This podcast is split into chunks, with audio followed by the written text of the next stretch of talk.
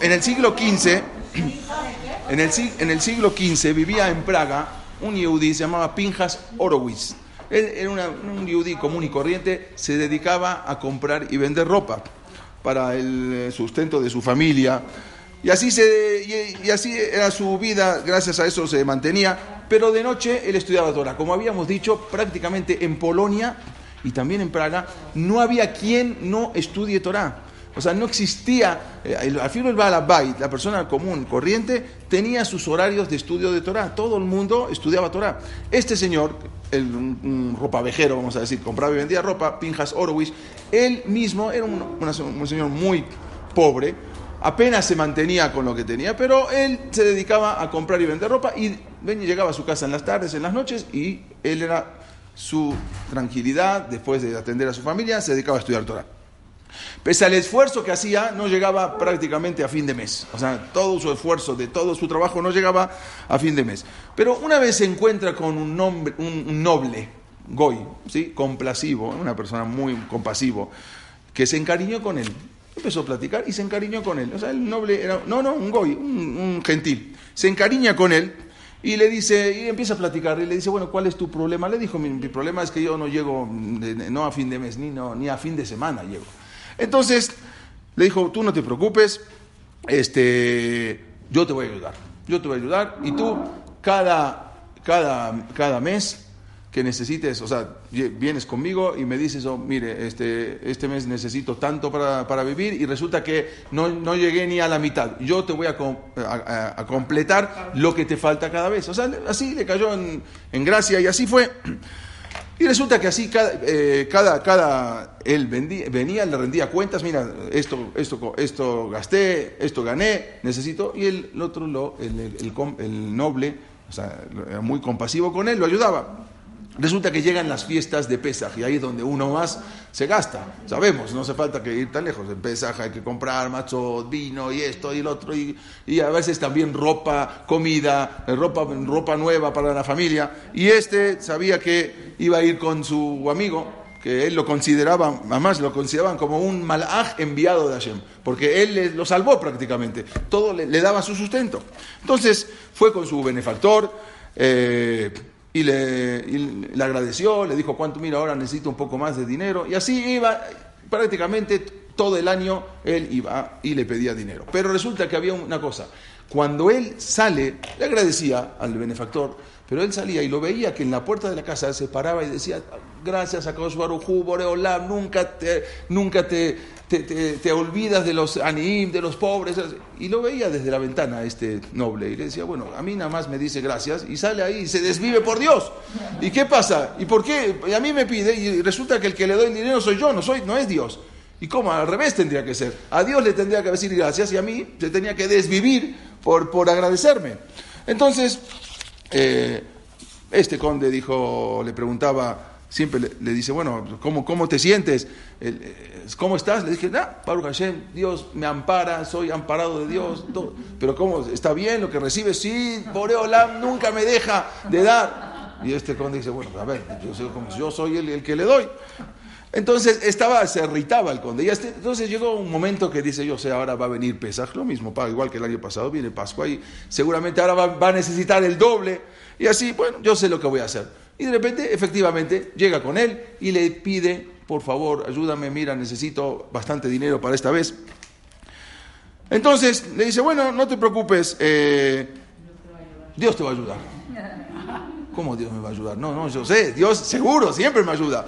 Pero usted me, me- me tú le agradeces a Dios siempre, efusivamente, Él te va a ayudar, pídele a Él, Él te va a mandar el dinero. Pero estamos ya, faltan unos días para pesar, Él te va a mandar el dinero, no te preocupes. Entonces esta persona ahora sí se preocupó, porque salió de, salió de ahí y ¿qué va a hacer? Estaba desesperado, con una gran tristeza, sale de ahí, de la casa del conde. eh, bueno, pero él de todas maneras, él tenía la firme confianza de que Akash Baruj Hu no lo iba a abandonar. Él tenía una emuná. Al llegar a su casa, su mujer y sus hijos, bueno, ¿cuánto te dio el conde esta vez? No me ha dado nada. ¿Cómo no te ha dado nada? Ya, pasado mañana es pesas, ¿qué vamos a hacer? No me ha dado nada. ¿Y qué hacemos los niños ya llorando? No tenían ropa, no tenían nada. Y ahora hay que comprar todo de nuevo. como es de costumbre, este señor Pinjas se retira a su, al sótano de su casa y ahí empieza, abre su Talmud, abre la cámara y empieza a estudiar.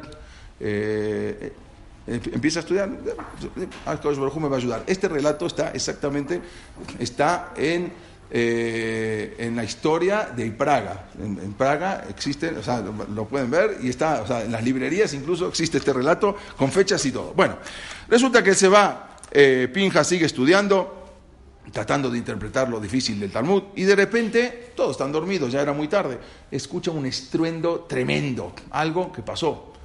Entonces, no, se asustó tanto que empieza a ver y ve en el piso una horrenda figura tirada en el piso.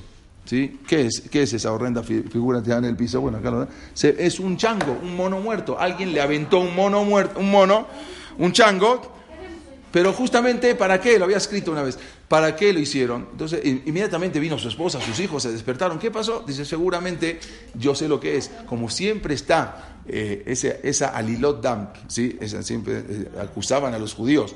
Incluso, incluso también ocurrió, después lo vamos a hablar más adelante, en 1840 en Damasco también hubo una alilot dam muy grande con el Badri Tuma, se llama el padre Tuma, bueno, y muchas veces. Pero acá también dije, seguramente, estamos cerca de Pesaj, me tiraron un chango muerto, un mono muerto, y al rato van a venir a decir que seguramente yo lo maté para quitarle la sangre y con eso hacer las matzot, que era lo que siempre se acusaba a los judíos. Entonces estaban muy, muy asustados, la esposa dice, bueno, tenemos que hacer algo, ¿sabes qué? Hay que agarrar al, al mono y enterrarlo. O sea, no, no, y limpiar toda la sangre antes de que vengan toda la, gente, la muchedumbre a acusarnos. Y así hicieron. Entonces empezaron a arrastrar al mono para enterrarlo. Pero resulta que empiezan a arrastrarlo y se escucha como que el tintineo de una moneda, que cae una moneda, no saben de dónde. Empiezan a revisar, encontraron una moneda, una moneda de oro. Pero dice, bueno, está bien, mira, Shamay, pero bueno, rápido, no podemos perder tiempo, necesitamos enterrar al mono. Siguen arrastrando al mono y otra moneda y otra moneda, y otra moneda, y otra moneda, empiezan a, ver y se dan cuenta que el mono está como agujereado en su estómago y de su estómago están cayendo monedas y monedas. Se hicieron ricos, pero imagínense. Pero bueno, ahora no era, no era el momento de pensar en la riqueza, sino el momento de pensar en enterrar. Y abren al mono completamente, salen cientos de monedas de su estómago, cientos de monedas de su estómago, y entierran a mono, limpian todo antes de que venga la muchedumbre, pero parece que no vino nadie. Baruch Hashem no vino nadie. En ese momento, al otro día de la Pesaj, inmediatamente, sin perder tiempo, fueron a comprar todo lo que podían comprar, pero les sobró todo. Con una sola moneda les sobraba. Compraron machot, compraron vino, compraron ropa para los niños, todo Baruch Hashem espectacular, increíble. Y él ahora dice, Dijo en ese, dijo en ese momento, Naraiti Gamzakanti, Veloraiti Sadik Nezab. Eso lo decimos siempre en Berkat Amazon. Ustedes saben que en el Berkat Amazon, esto te quiero decir entre, entre paréntesis, sí, no, no. Entre esto, escuchen esto, que está algo impresionante. Ustedes saben, a veces uno, a veces una persona, a veces alguien, eh, o habemos, que de repente, ¿qué es esto? ¿Mochi? No, no, mejor no. Antes preguntamos, ¿no? Para no hacer netilá. ¿Es amochi o mesonot?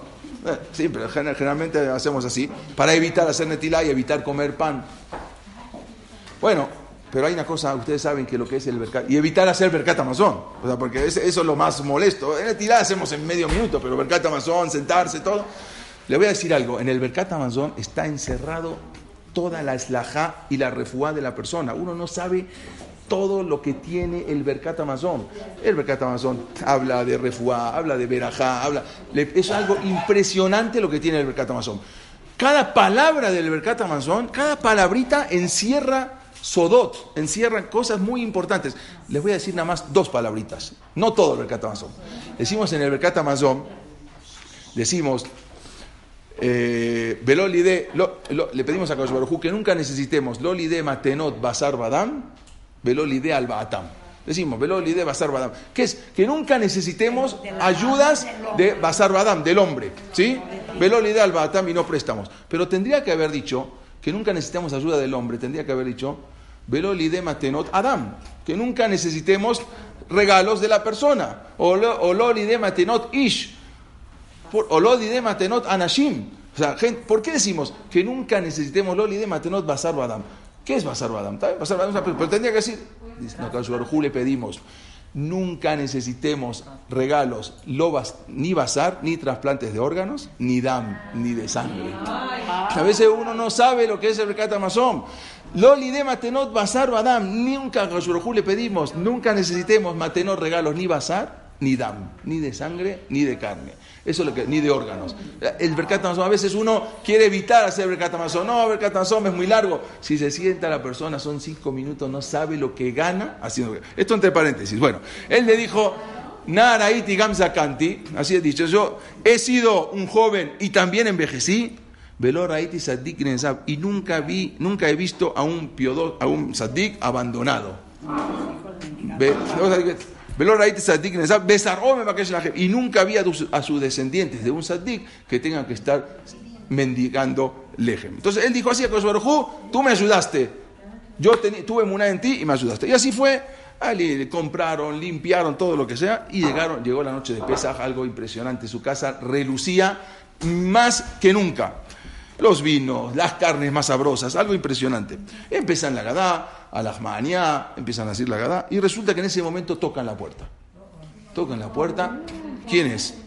Se escucha desde afuera, yo, tu amigo, el noble, el conde, he venido a ver, a visitarte. Bueno, siempre me ayudó, hay que tener a Karatatov.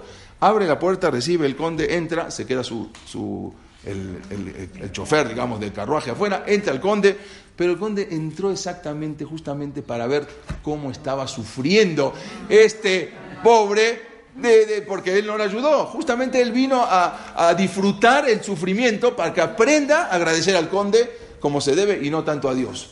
Pero resulta que se llevó una sorpresa, porque este señor estaba de lo mejor, más que nunca, impresionante, su mesa relucía. Entonces le dice, no quiero interrumpirte, no quiero interrumpirte, sigue, sigue con tu rezo, le dijo el conde. Pero te quiero hacer una pregunta. ¿Qué, qué, qué, te has hecho rico? ¿Qué pasó? Eh, tu casa reluce. Y el judío entonces eh, le responde, Pinjas, le dice, mira, la verdad, eh, yo hace unos días no tenía nada, no tenía ni siquiera para comprar un vaso de vino. Pero como yo te dije, siempre a ayuda en el momento oportuno. Bueno, cuéntame, ¿cómo hiciste para hacerte rico de la noche a la mañana? Le dice, mira, la verdad, le contó, yo estaba estudiando exactamente y alguien me, echó un mono por la ventana para seguramente para venir a acusarme, pero resulta que ese mono estaba lleno de monedas de oro. Y el noble, eh, al escuchar esto, cada vez su, cara se iba poniendo más blanca y más blanca. Le dice, a ver, a ver, ya, ya te... Y, y, de repente lo enterré al mono. Le dice, a ver, mira qué casualidad, yo tenía justo ayer un mono, que era mi mascota, y que se murió. Y yo lo llamé a mi, a mi encargado, al mayordomo, y le dije, ve y entiérralo. A ver, lo manda a llamar al, mayordomo que estaba afuera, dice, explícame qué es lo que ocurrió. Y este con toda la vergüenza le dice, perdóneme señor, usted me dijo de que yo te, vaya a enterrar el mono, pero yo la verdad quería burlarme un poquito más de este judío que siempre lo molestaba. Y la verdad, fui en lugar de enterrárselo, se lo aventé en su casa. Oh, está perfecto, pero ahora entiendo. El conde dice, ahora entendí, yo era muy rico, él cobraba rentas en todo Praga y cobraban con monedas de oro. Entonces él, cada vez que le traían las monedas, el conde las, las mordía para ver si eran monedas falsas o verdaderas. Pero ¿quién veía eso? El, chango pensó que se las tragaba. Entonces, ¿qué hacía? Mientras, estaba, mientras el, noble estaba un poco distraído, el chango comía monedas, comía monedas, comía, comía, hasta que se indigestó y se murió. Ah, ya entendí ahora de dónde salieron estas monedas. Cuando te tiraron al chango, se que con los vidrios se rompió el estómago, se abrió, todo mira. Y ahí está le dice, no se preocupe, terminando Pesaj, terminando Yom Tov, venga y le voy a devolver todo su dinero. Dijo, no me tienes que devolver absolutamente nada. Ya me di cuenta que yo no soy el que te mantengo, es Dios. Yo solamente soy un enviado. Puedes quedarte con todo ese dinero. Y así fue que Pinjas Horowitz se quedó con todo ese dinero, se hizo inmensamente rico. ¿Qué hizo con el dinero? Hizo inversiones, pero no solamente eso, sino que compró la casa, el terreno donde vivía, y mandó a hacer todo un Betacneset, algo impresionante, y un comedor para todos los anim, todos los, los, eh, los, pobres de la ciudad que puedan venir a comer gratis todos los días.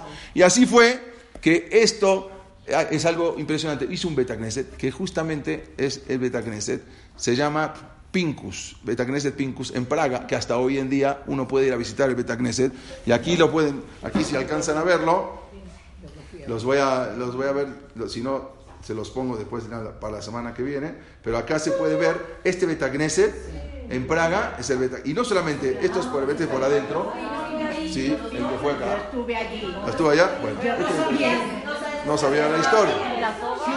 El Betagneset, dijimos, se llama Pincus. La calle por donde está el Betagneset se llama Pincus Tras, la calle de Pinjas. ¿sí?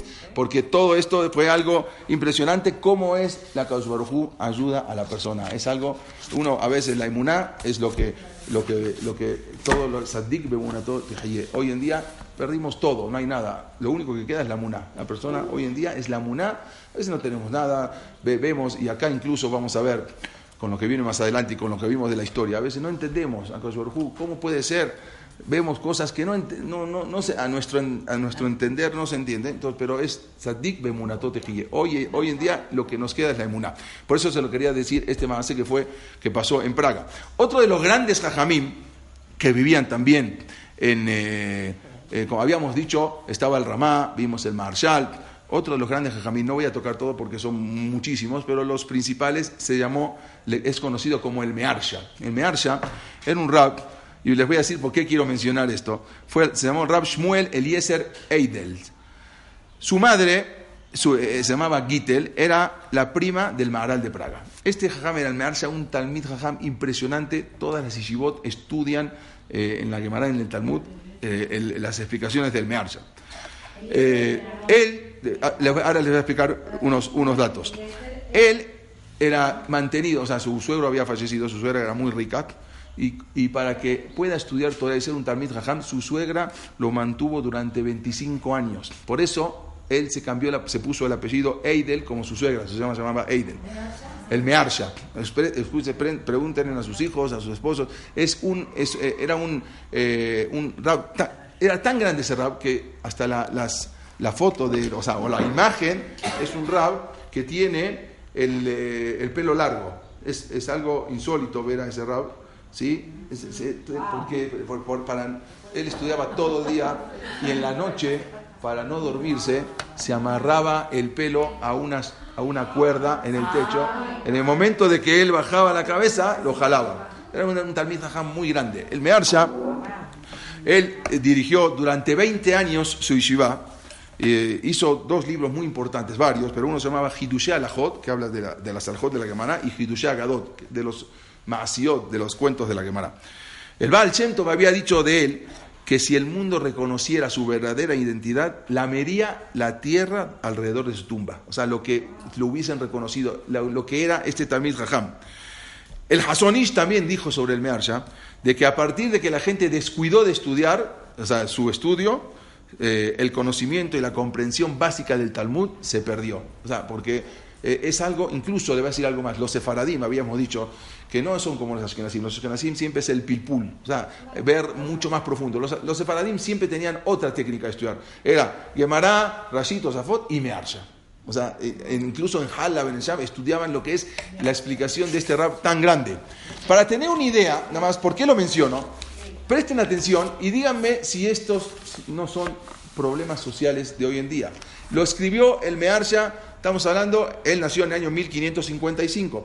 Lo escribe eso, esto lo escribió hace más de 500 años, o 500 años, para tener una idea de los problemas sociales y religiosos que había en Polonia. ¿Se acuerdan que habíamos dicho que Polonia era un mar de paz? Habíamos dicho que los judíos podían tranquilos estudiar. Y el problema viene ahí, cuando no hay problemas, cuando está todo perfecto, ahí el Yehudi se empieza un poco a enfriar. Y ese es el problema de toda la vida de la historia. Él escribe en la Gemara Shabbat, en, las explicaciones de la Gemara Shabbat del Mearsha, en la página 119, en el Amud Él escribe sobre la página 119, él escribe así. Algo que asombrosamente podríamos decir que está hablando de nuestros tiempos. Estamos hablando hace 500 años. Él escribe lo siguiente y dice lo siguiente: Muchas personas no tienen conciencia de lo difícil que son las alajot Shabbat y constantemente la traspasan porque no saben. Y sigue escribiendo, los sábados por la noche, muchos Yehudim consideran que es una obligación religiosa perder el tiempo en actividades frívolas. Así dice. O sea, la gente piensa que el sábado noche hay que ir a perder el tiempo. Y despertarse el domingo demasiado tarde, como que es una obligación, para poder rezar el Shema. O sea, que la gente piensa que los sábados a la noche hay que ir a perder el tiempo y hay que despertarse tarde el domingo a la mañana. Estamos hablando hace 500 años. Durante las vacaciones escolares, así escribe el Rab, los jóvenes pierden gran cantidad de tiempo en la calle en actividades sin ningún sentido, dice. Todos desean alardear de sus riquezas. Ya en ese momento en Polonia ya tenían sus riquezas. Construyendo mansiones palaciegas, vistiendo ropa cara y dedicándose a toda clase de consumo llamativo. Estamos hablando de lo que pasaba en Polonia en, hace 500 años. Las personas no son honestas en los asuntos monetarios y se burlan de los rabinos que hablan sobre el exceso de la sociedad. O sea, la gente se burla de los rabinos. O sea, algo impresionante hace 500 años y lo podemos poner hoy y parece que lo estamos hablando de hoy. Este era el rap tan grande del Mearsa, por eso quería mencionar no, no, no, tanto de su vida, sino de estos puntos. El Mearsa fallece a los 77 años en 1632. Por eso quería mencionarle algunos, de los ajamí. Pasamos ahora a lo que estaba pasando con los sefaradim. Los sefaradim que habían salido de, de Sefarad. Muchos se fueron al Imperio Otomano, pero muchos también se fueron a Italia y muchos se fueron a diferentes lugares donde los aceptaban, a Portugal. Ya hablamos de Portugal. Vamos a hablar ahora de los primeros guetos, cómo se formaron los primeros guetos o sea, eh, en, el pueblo judío, que de ahí copiaron luego para la Shoah. Aunque en verdad no había, eh, en verdad, en la, en la Edad Media no había ningún edicto oficial, pero los judíos siempre vivieron en barrios separados. También en Italia vivían en barrios separados. O sea, no había un edicto oficial de que tenían que apartarse, pero vivían muchas veces en lugares separados. Eh, sí. Eh, se establecieron en barrios para judíos, eran en, muchas veces los mismos judíos se habían separado, pero ya en la época medieval ya había guetos, o sea, el gueto, vamos a ver que eh, eh, el primer gueto de, esta época, de la época, vamos a decir, después de la época medieval fue en Venecia, pero ya antes existían los guetos en donde los judíos permanecían ahí y los encerraban en la noche, solamente con permisos oficiales podían salir aunque muchas veces fue voluntario, incluso en, los lugares, en, por ejemplo, como dijimos, en Turquía, en todo el Imperio Otomano, no había obligación de gueto, pero los mismos Yehudim se aislaban. Vamos a ver por qué, porque era mucho más fácil conservarse de esa manera. Eh, vamos a ver que antes del gueto de Venecia ya había guetos también en Londres en 1200, antes de la expulsión, en Bolonia, en Turín, ya había, en esos, en esos, en esos casos había guetos. Vamos a ver si era bueno o era malo. Vamos a analizar si servía o no servía apartarse. Entonces, eh, desde la segunda mitad del siglo XVI, en verdad los, judíos vamos fueron eh, ya orillados a, ahora vamos a hablar la historia, a irse a los guetos. ¿sí? En el año 1516, en Venecia se les ordena a los judíos trasladarse al gueto. Y esto es lo que yo, bueno, estas son las imágenes que teníamos por aquí. 1516, el primer gueto, digamos, de la época ya moderna, se van en Venecia y los obligan, de esa manera se funda el primer gueto. ¿Qué es la palabra gueto? Gueto quiere decir, es una palabra en italiano, quiere decir fundición. Los mandan fundición. La palabra gueto quiere decir fundición. Los mandan a donde estaba la fundición de hierro que estaba abandonada, que se instalen ahí. O también gueto deriva de la palabra get. Get quiere decir separación. Entonces, get, get los mandan con un get. O gueto, también fundición, y también viene de la palabra get, que es los, los apartan. ¿Pero quién puso ¿Eh? ese nombre? Los, los, judíos, por eso, de, acuerdo a él, si vamos a decir que viene de la palabra get, los mismos judíos la pusieron. Si no, gueto es de la palabra fundición, que lo pusieron los italianos. En Roma también fueron obligados a trasladarse y se les amuralló. Y lástima que no se puede ver bien, pero acá van a ver todo lo que es, eh, bueno, esto es, en Italia. Por dos cosas. En Verona, dos días de Yontau cuando los mandan al gueto. ¿Por qué? Por dos lados. Por dos motivos. Una era porque ya no iba, no iba a haber tanta asimilación. O sea, ya están encerrados, juntos, y por otro lado era por seguridad, porque también afuera muchas veces los cristianos a veces dañaban a los judíos. En cambio en el gueto estaban encerrados, salían para ciertas cosas, entonces por dos cosas los jajamim salieron y la gente festejó, hicieron dos días de Yom Tov en Verona por el gueto. Y así en diferentes lugares. Rápidamente, como dijimos, los guetos se extendieron por toda Europa, pero por lo general siempre los guetos eran en zonas abandonadas. Por ejemplo, en Roma los mandan a orillas de, se llama el Trastevere, a orillas del río Tíber, pero el río Tíber constantemente subía su cauce y se, inundaba todo. Imagínense, cada dos por tres se inundaba todo el gueto. Y era algo insalubre. Eh, la vida física en el gueto era muy difícil. A medida que la población judía iba incrementando, el gueto no se incrementaba. O sea, el, lugar donde estaba el gueto, el área, era el mismo de siempre. Entonces tenían que hacer, construir para arriba. O sea, porque ensancharse no había manera, no les daban más posibilidad. Entonces tenían que poner una casa y una casa. Y van a ver algo impresionante. En el gueto de Roma y en Venecia es algo impresionante. Se ve hasta ocho pisos, hace 500 años. Se ve una, construcción de ocho pisos, ocho pisos hace 500 años. ¿Quién hacía ocho, diez pisos? Porque no había manera de, irse, de ensancharse, sino tenían que ir construyendo para arriba. La gente ya prácticamente está, era un hacinamiento. Las casas, como dijimos, eran altas y angostas, porque no había lugar. O sea, uno tenía que ser, eran muy casas de 20 metros, pero altas. O sea, no altas, al revés, el techo era bajito para poder hacer otro, otro piso arriba. Pero no obstante, con todo esto, la vida espiritual y comunitaria dentro del gueto era increíble, era muy notoria. ¿Por qué? Está bien, estaban muy mal, pero resulta que los Yehudim se unían mucho más entre ellos.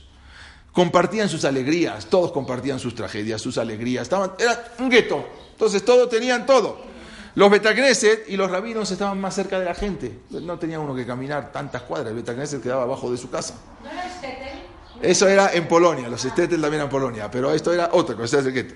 Los estetel no eran, eh, no, eran no, estaban cerrados, o sea, no es que eh, amurallados y que de, noche no se podía salir, eran aldeas y también ahí se conservaron y justamente por eso muchos Yehudim se iban a los estetel, ¿por qué? Porque también ahí la vida se conservaba, la vida religiosa, mucho más que en la ciudad. En Varsovia, en Cracovia se empezaban a un poco, como dijimos, a, asimilar, pero en los estetel se mantenían exactamente la Torah como, como debía de ser. En, en otros lados, por ejemplo, estaban tan cerca uno del otro que se prestaban a una disposición a prestarse, a hacer gestos uno con el otro. En Shabbat y las festividades eran intensamente espirituales, se, vivía espiritualmente. dice, bueno, el gueto, el gueto sí era mal, se vivía muy mal, pero espiritualmente se vivía muy bien. O sea, estaban mejor que nunca espiritualmente. Como me platicó una persona ahorita hace poco, me dijo que eh, la situación en Venezuela, está dramática, es algo impresionante, la gente se está saliendo, los Yudim, pero uno que tiene un colega ahí, un amigo mío, me dijo, te voy a decir una cosa, en Torah, en, en la vida de Venezuela no estuvo tan fuerte en Torah como hoy en día. Nunca, nunca la vida de Venezuela, porque la gente sale de su casa, su trabajo, su trabajo al colel. No, no hay ir a pasear, no hay ir al cine, no hay ir acá, es directamente a lo que va de la casa al estudio, del estudio a la casa. No hay, no hay, eh, no hay ir a pasear, no hay, no hay donde, no hay, no hay, no hay tantas cosas. O sea, es impresionante. Y así pasaba también eh, eh, la, vida en, en, Venecia. Y a pesar de todo, la comunidad en Venecia prosperó. Fue algo impresionante. Encerrados prosperaban. Se dividían en cuatro grupos. ¿Por qué? Porque en un mismo lugar tenían que haber los levantinos, que eran los que venían de Turquía, tenían su knis, su comunidad. Los tedescos, o ichi, digamos, los ashkenazim, que eran de origen, origen alemán, así le decían, tedesco era como hoy en día se le dice ichi. Y ellos, los yiddish, ellos eran los más antiguos, estaban de hace tiempo, y eran a su vez los más pobres. Los, más pobres eran los ashkenazim. Los italkim eran los que venían de Italia, de Italia, y los ponentinos, que eran de origen español que ellos eran los más ricos, ¿sí? eran los únicos que se les permitía eh, prestar dinero. Hablaban italiano, Shakespeare, no sé si algunos alguna vez escucharon hablar de William Shakespeare, él había dicho la verdad cuando él, en el Mercader de Venecia, si hay una, no pueden ver, una novela, también la pueden leer, él escribe que eh, una, señorita que se llamaba Jessica, ella afirmaba que su padre, Shylock o Shylock, él estaba lleno en su casa con tesoros, o sea, guardaba en su casa muchos tesoros. Y en verdad era así. Los Yehudim en Venecia guardaban en su casa varios tesoros porque trabajaban mucho y guardaban y eran muy ricos los sefaradim. Los exitosos prestamistas judíos de Venecia, que, como él nos dice, el mercader de Venecia, en, muchas, eh, ellos acumulaban cantidades de objetos eh, dejados como garantía. Como ellos prestaban dinero, entonces les dejaban mashkon, les dejaban el objeto en garantía. Entonces ellos acumulaban muchos objetos de los préstamos. Incluso los jajamín hicieron un decreto para impedir que puedan usar esas prendas. O sea, no, o aunque no vengan a reclamarlo, tienen que esperar y que no usen las joyas y todo lo que, lo que dejaban en, eh, en, en garantía. También los ajamim en ese momento habían decretado eh, leyes para impedir eh, que la gente en Venecia ya estaba muy bien, pero dentro del gueto y empezaban ya a ostentar. Entonces los ajamim hicieron un decreto que la gente no puede usar ropa tan ostentosa y todo esto justamente para desviar la envidia del, gentil, para que, que, no se fijen en los judíos. Pero a pesar de todo, como dijimos, en, en el gueto de Venecia no faltaba alegría. En Purim, por ejemplo, y en algunas otras festividades era una alegría tremenda y las mujeres también querían participar de esa alegría. Entonces, ¿qué hacían? Como se, se usaba mucho las máscaras, porque hay, hay, eh, hoy en día también el, carnaval de Venecia. Entonces se compraban ahí las máscaras y muchas mujeres venían eh, con las máscaras para que, no, para que no las reconozcan, solteras y casadas. A veces las solteras para buscar novio venían con la máscara y ahí empezaban a mirar a ver, a ver, a ver dónde podían poner el ojo. Y también así pasaba en, Venecia, con, venían y así se utilizaba en Purín, venían como el carnaval, venían con las máscaras, usaba los trajes y las máscaras en, el Kinis. Pero ya que hablamos de un poquito de Shakespeare, quiero, quiero explicarle qué, cómo es esa novela. Qué, qué pasó. Eh, eh, William Shakespeare, Shakespeare, él escribió una novela muy famosa, se llama El Mercader de Venecia. Sí, en verdad, él nunca en su vida había visto un judío.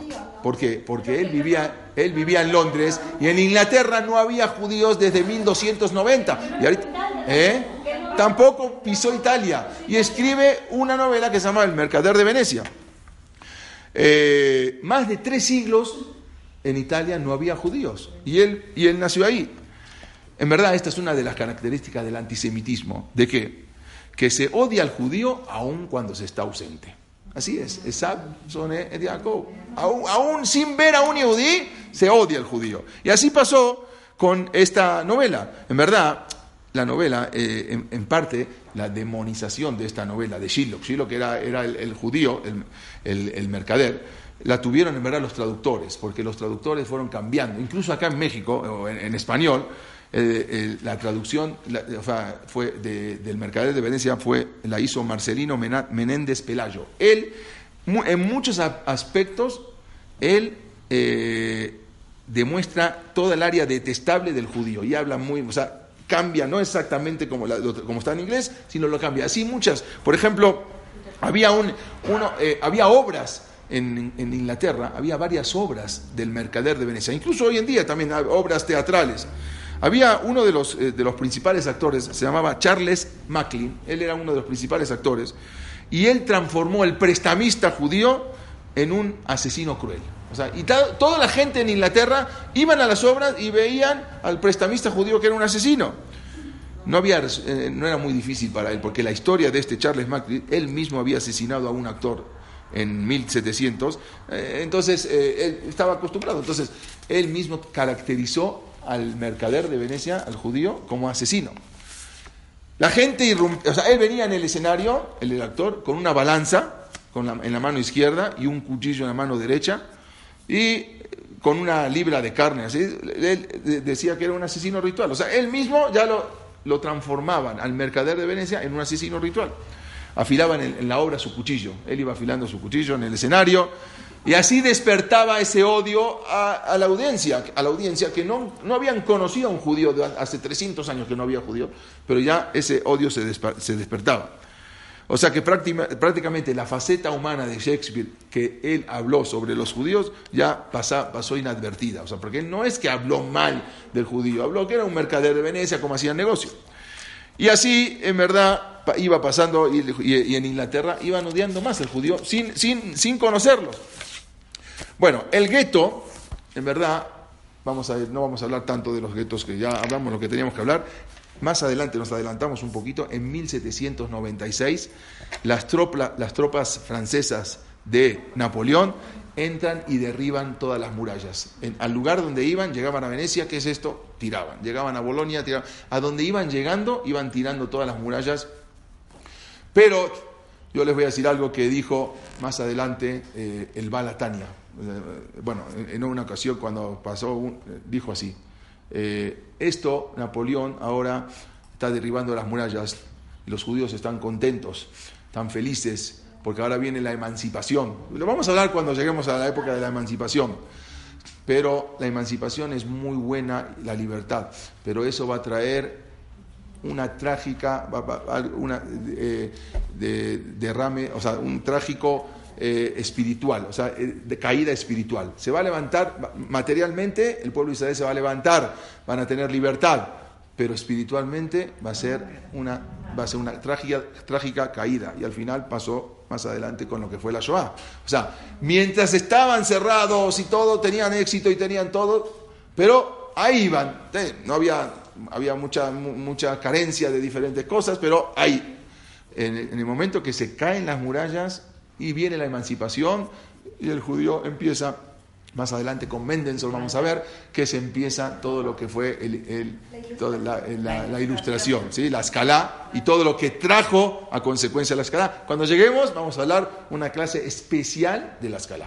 Vamos a ver y después a ver si ustedes están conformes o no están conformes, porque no muchos están conformes, pero tienen que saber qué pasó con la escala para, para decir que no están conformes. Vamos a ver cuando lleguemos a ese, a ese tema. Eh, aparte de Polonia, habíamos dicho que la Torah estaba en Polonia, pero también había muchos centros de Torah, donde en Europa, por ejemplo, en Frankfurt también, en Salónica, en Grecia, que ya también vamos a hablar en su momento, en Constantinopla, en Esmirna, en Turquía, había grandes cantidades de Yehudim y grandes Talmideh Jamim que eh, atraían de diferentes lugares. Pero otro de los lugares que a eso quiero llegar, que había, la Torah empezó a levantar, fue Holanda en Holanda, los Países Bajos, la Torah empieza a levantar. Eh, y había algo que, estuve leyendo, algo, algo increíble, como la demografía judía empezó a cambiar drásticamente. Presten atención en esto. Para tener una idea, en el siglo XII, estamos hablando por el año 1100, la proporción de Ashkenazim y Sefaradim eran 15 a 1. O sea, vamos a decir, de 1.500.000 Sefaradim había solamente 100.000 Ashkenazim. O sea, eran mucho más los sefaradim que Ashkenazim. vamos a decir, de 1.500.000, 100.000 eran Ashkenazim. 15 a 1. Eso fue en el siglo XII. En el siglo XVI, la proporción fue 2 a 1. O sea, de un millón de sefaradim, 500.000 Ashkenazim. Nada más vean cómo los sefaradim se van quedando y los Ashkenazim van subiendo. Para finales del siglo XVII, estamos hablando por finales de 1600, los sefaradim Ashkenazim estaban igualitos. Pero a partir del siglo XVIII, para 1700, se levantó, pero casi 10 a 1, los Ashkenazim con los Sefaradim. No me pregunten por qué, los Sefaradim se quedaron y los Ashkenazim se iban reproduciendo, pero impresionantemente. No, ¿eh? No, no se sabe por qué, no sé, quizás los sefaradim tenían menos hijos y los ashkenazim tenían más hijos, pero fueron creciendo impresionantemente eh, los ashkenazim con los sefaradim. Eh, se aumentaron la proporción impresionante, mientras que, el sefaradí se quedó estable. No decreció, pero se quedó estable. Había un... Eh, eh, en Holanda, vamos a ver, es lo que quiero hablar ahora de los Países Bajos, había, empezaron a seguir lo que es como Martín Lutero. Entonces ahí se estaban eh, Holanda estaba dominada por España, pero ahora España, que era muy cristiana, empiezan a ver que los holandeses se empiezan a liberar. O sea, ¿sí? empiezan, a, empiezan a liberarse, la reforma, empiezan a reformarse con lo que hablamos de Martín Lutero, y entonces se le está yendo de las manos. Había un rey que se llamaba Felipe, también está acá en la imagen, Felipe II, que lo hablamos, que era hijo de Carlos V, ¿sí? Entonces, él vio que se le estaba yendo de las manos todo el gobierno en, en, Holanda. Si no, si no, les debo las, las, eh, las imágenes para la próxima clase que se van a ver mejor. Bueno, esto de William Shakespeare, no importa, vamos a pasar. Y ahí les dieron la posibilidad a los holandeses, y Udin abiertamente empiezan a eh, a, crecer en Holanda y vienen muchos Talmideh Jajamim de diferentes lugares que no podían, que estaban ocultos y empieza a levantarse el Yadut ahora en Holanda Sefaradim. No solamente eso, sino que eh, cuando vino eh, este, se presentó este Jacobo eh, tirado, así se llamaba, él le, empieza a transmitir las ventajas económicas que van a traer los, judíos si los dejan abiertamente ser en, ese lugar, en Holanda. Todo lo, que podrían obtener los Países Bajos, si le permiten, y esa fue una propuesta muy atractiva, y les permiten los, el gobierno holandés ¿sí? a que los judíos puedan libremente este, desplazarse. Y así fue que en 1607 se animan a, alquilar un lugar y empiezan con un Betagneset muy importante que hasta hoy en día está. En verdad, este Jacobo Tirado no se equivocó en decirle cuando les auguró a la República. ¿Por qué no se equivocó? Porque cada mes llegaban barcos, era impresionante, de, bueno, de Anusim que llegaban, barcos y barcos llegaban todos los meses de Anusim, escapados de diferentes lugares, a habitar en Holanda. Y, no solamente eso, no se equivocó, ¿por qué? Porque Holanda en el siglo XVII rebosaba el comercio de energía, pues se hizo una potencia. O sea, de la nada, de repente se hizo una potencia mundial. ¿Ustedes saben por qué? ¿Los diamantes? Diamantes, pero ¿por qué? Por los Yehudim. Le, dejaron ser a los Yehudim. Mientras España cada vez iba cayendo en el abismo, de repente Holanda se convierte en una potencia mundial. Pero Holanda no era nada. Holanda era un pueblito prácticamente dominado por España. Se liberan de los españoles, empiezan a, recibir a los, a sefaradim, a los judíos, y Ashkenazim también, y se hizo una potencia mundial. Holanda se hizo exactamente más por arriba de Londres, por arriba de España, por arriba de Portugal. Tenían flota exactamente, se construían barcos, astilleros, sí, mil barcos cada año salían de Holanda, o sea, nuevos, o sea, para todo el mundo. O sea, se hicieron una potencia mundial gracias a los sefaradim. Ese país se convirtió ahora en el centro, en el mayor centro de transporte marítimo del mundo. O sea, todo, y los sefaradim estaban en eso. La ciudad de Ámsterdam superaba Hamburgo, Amberes y hasta Londres, era el centro europeo más importante de comercio de especies, de especies, de azúcar, prácticamente los dueños de las plantaciones de azúcar eran también los judíos. Vamos a ver ahora desde Brasil cómo se fueron ahora, cómo llegaron a Brasil y a y América. El comercio judeo-holandés con las Indias españolas, prácticamente todo era en manos de los judíos. O sea, los judíos manejaban todo el comercio de Holanda. Nada más vean cómo, cómo va subiendo, impresionante, cómo va levantando. Un ejemplo, por ejemplo, bueno, había un, ejemplo de ello, de la convivencia, era un pintor muy, muy famoso que se llamaba Rembrandt. Rembrandt vivía en el barrio judío y era muy amigo de Menashe en Israel. Incluso hasta lo pintó. Acá lo voy a mostrar la semana que viene, la pintura, porque a ver si se ve. Él hizo su pintura de Berrab Menashe en Israel. Eh, bueno, ahora les, voy a, ahora les voy a mostrar. Todas estas pinturas que van a ver acá, que las hizo, las hizo Rembrandt. Él era Pues le dieron la posibilidad de irse a Brasil. ¿Por qué? Porque Brasil era, ahora, era eh, Holanda era una, potencia tan grande que se quedó con la parte norte de Brasil. Se la, sacó a los portugueses, o sea, hicieron, era una potencia. Entonces ahora necesitaban un rab en Brasil. Y vamos a ver también que mandan en Pernambuco, en Recife, el primer Betagneset en América, abiertamente, había ocultamente, en, México, en diferentes, pero abiertamente la primera sinagoga, el primer Betagneset fue ¿dónde? En, Brasil. Mandan a, un rab llamado Rabbi Abuab, le propusieron a él ir, ir para allá, no quiso, pero luego mandaron a otro rab. Si alguna vez van a Brasil con un barco, hay, hay cruceros que llegan, a Recife, vayan a ese Betagneset, se llama Sur, Sur, Sur Israel y está todavía el Betagneset en uso. Hoy en día lo usan eh, eh, los de Jabad. ¿eh? Bueno, sí, exactamente, en el norte de Brasil. Este Rab ahora incluso se carteaba, Rab Menashev en Israel, se carteaba con mucho con las eminencias. La reina Cristina de Suecia, incluso una vez fue a Holanda y estuvo hospedada en la casa de Rab Menashev en Israel. O sea, la reina Cristina con todo su comitiva, su séquito, llegan y se instalan en la casa de Rabben. Prefirió ahí antes que irse a, otro lugar. Hay un suceso que con esto quiero terminar y después vamos a seguir, eh, algo impresionante. Resulta que en el año 1644, llega un judío que se llamaba Antonio de Montesinos. Su verdadero nombre era Aarón Levi y él inmediatamente baja de su barco y se va a la casa de Ramen en Israel a contarle lo que, lo que vivió en, estando en América, en Lima, en, eh, bueno, en Perú. Resulta que él, como dijimos, desembarca en 1644, era un pasajero, se llamaba Antonio Montesinos, y estuvo 10 años viviendo en América Latina. Apresuradamente se, va, se dirige a la casa de Rab Moshe en Israel, en Israel, y le cuenta lo que vivió en Perú.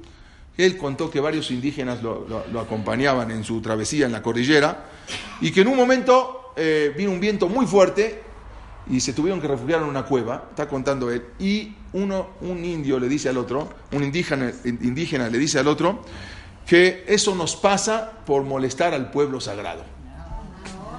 Y él escucha eso. Luego pasa lo que pasó, se regresan, lo meten a la cárcel, y él estaba en la cárcel, lo meten en la cárcel sospechoso de judaizante, en Ecuador estuvo en la cárcel, está contando él, y él dice que empezó a reflexionar en la cárcel. Dice, ¿cómo? Yo escuché del pueblo sagrado y no, no hice caso. ¿qué? Dice, si yo salgo de acá, no voy a parar hasta encontrar a ese pueblo sagrado. Y afortunadamente no pasó mucho tiempo, lo sacan de la cárcel en Ecuador, se localiza a estos guías, estos indígenas, y le dice que él pertenece a ese pueblo y quiere encontrar al pueblo sagrado, y lo llevan. Y se van en las montañas al cabo de cuatro días de travesía, los, indios que iban ahí empiezan a silbar, un silbido, eh, empiezan a hacer unos, unos sonidos. Inmediatamente llegan unos otros indios enojados porque ven a un, a un español. ¿Qué tiene que hacer un español aquí? Y él les dice que él es del pueblo sagrado también. Está contando esto, le cuenta a Rabben en Israel. Y en ese momento rebosan de alegría los indígenas y en su honor recitan el Shema Israel. Presten atención. ¿Qué pasa? Los indígenas, estamos hablando, perdidos en la selva. ¿En Ecuador? entre, Ecuador, Perú. Estos eh, les, dicen, ah, obvio, traduciendo los que iban con él, que ellos eran de la tribu perdida de Reubén, que venían y que llevaban varios siglos viviendo en ese momento. Siempre habían soñado restablecer contacto con los, con los eh, judíos. Bueno, el Ram decidió juntamente, por lo tanto, él escribe toda esta historia, fue algo impresionante, pero yo les quiero contar algo, que, algo que algunas, la semana que viene vamos a hablar más de este tema, pero solamente les quiero decir algunas costumbres que tenían estos indios. Y ustedes díganme si se parecen a esta costumbre. ellos, por ejemplo, una de las costumbres que tienen, eh, ellos acostumbran a hacer diario frecuentes sumergidas en los ríos o manantiales. Otra de las costumbres, no tocaban a, los, muertos. No, otra de las costumbres, no beber sangre. Ciertos días ayunaban, pero estas costumbres no estamos hablando de los indios de ahí, estamos hablando también acá de los indios de acá que tienen estas costumbres. Los indios mexicas también tienen esta costumbre. Ustedes lo pueden analizar y vean las costumbres que tienen. Las viudas indias que no tuvieran hijos no tenían derecho de volver a casarse sin el, consentimiento expreso de su cuñado. Los hombres indios debían casarse con las viudas de sus hermanos que no hayan tenido hijos. Y esto no estamos hablando, no estoy hablando de, estoy hablando de acá incluso y de diferentes lugares. Bueno, tenían obligación de ofrecer las primicias a sus dioses. Esto contó, él contó todo lo. Tenían templos y un objeto sagrado que llevaban con ellos a las guerras. Para los indios, las almas de los muertos no se van, no se desaparecen, no se terminan, sino que se reúnen con los eh, predecesores en el campamento de los antepasados. Así dicen los indios. Según las creencias indias, los suicidas no tienen acceso al reino de los padres. Así, Otra de las cosas, por ejemplo, las mujeres indias debían vivir en tiendas separadas en los periodos que se consideraban impuras. No podían vivir en, las, en los mismos lugares con sus maridos. sí, durante la menstruación y tres meses después, de su, después del parto, las mujeres tenían que vivir en carpas separadas a sus maridos. Estamos hablando de los indios y también de aquí, de México, de los mexicas. Lo pueden checar sus costumbres. Otra, por ejemplo, eh, los, días, los días de plenilunio, los días de la luna nueva, realizaban ceremonias especiales algo impresionante, o sea, muchas cosas que eh, una de las cosas impresionantes que me impresionó, ellos tenían una costumbre que las normas penales de los indios que coinciden con las hebreas, por ejemplo, entre otros puntos, respecto a la venganza de sangre, si alguien se... Los indios contaban con un lugar de refugio, que si el, señor llegaba a ese lugar de refugio, no se lo podía tocar. Ella, Aremiklat, que existía, algo impresionante, tienen costumbres impresionantes que habían, y no solamente eso, sino que se los debo para la semana que viene, porque acá no se va a notar bien, encontraron en, eh, en 1886 una piedra, la pueden checar en internet, se llama eh, Bad Creek, en Tennessee, es una piedra escrita en caracteres que no sabían qué es, que al final se dan cuenta que era una piedra como, un epitafio, o sea, como una lápida, y está escrita en, eh, no entendían en qué idioma está escrita, pero se dan cuenta que la voltearon y era en un idioma antiguo, hebreo antiguo, que dice, eh, dice el fin, para eh, volver a la tierra de Yehuda. Y es una, piedra de los indios que habían escrito en ese momento. Y fue algo impresionante, con unas, eh, igual parecido a unas monedas hebreas. Bueno, todo esto fue algo impresionante. ¿Por qué? Porque él le fue a decir a, a Ramen en Israel, este Montesinos, que se encontró con unos descendientes de Rubén. Y Ramen en Israel, que es lo que quería decirles, él decía que el Mashiach no iba a venir hasta que no haya judíos dispersos por los cuatro puntos cardinales. Cuando encuentra esto, dice, ahora es el momento de empezar a que los judíos empiecen a estar por todos lados para que venga el Mashiach, tenía que acelerar. Por eso manda unas cartas a Inglaterra y le pide, vamos a ver ahora más en la próxima clase, al Lord Protector, se llama Oliver Cromwell, y les, le pide que los judíos tienen que regresar a Inglaterra y él hace lo imposible para que los judíos, porque en todos los lugares había Yehudim, pero en Inglaterra ahora no. En España, él, después vamos a ver más adelante también. Y él dice que tienen que haber judíos en Inglaterra, por eso es, empieza a... ¿Para, acelerar la llegada del Mashiach. Cuando los Yehudim estén en todo el mundo, así está escrito en el Naví, va a llegar el Mashiach. Y es lo que empieza ahora, y gracias a él es lo que vamos a hablar la semana que viene, cómo impulsa el regreso de los judíos a Inglaterra. Después de 300 años prácticamente, vuelven los judíos a Inglaterra. Él fue el que provocó todo el, y toda la Torah que hoy en día hay en Londres, Inglaterra, es por Rabben Hashem Israel. Exacto, lo que vamos a hablar.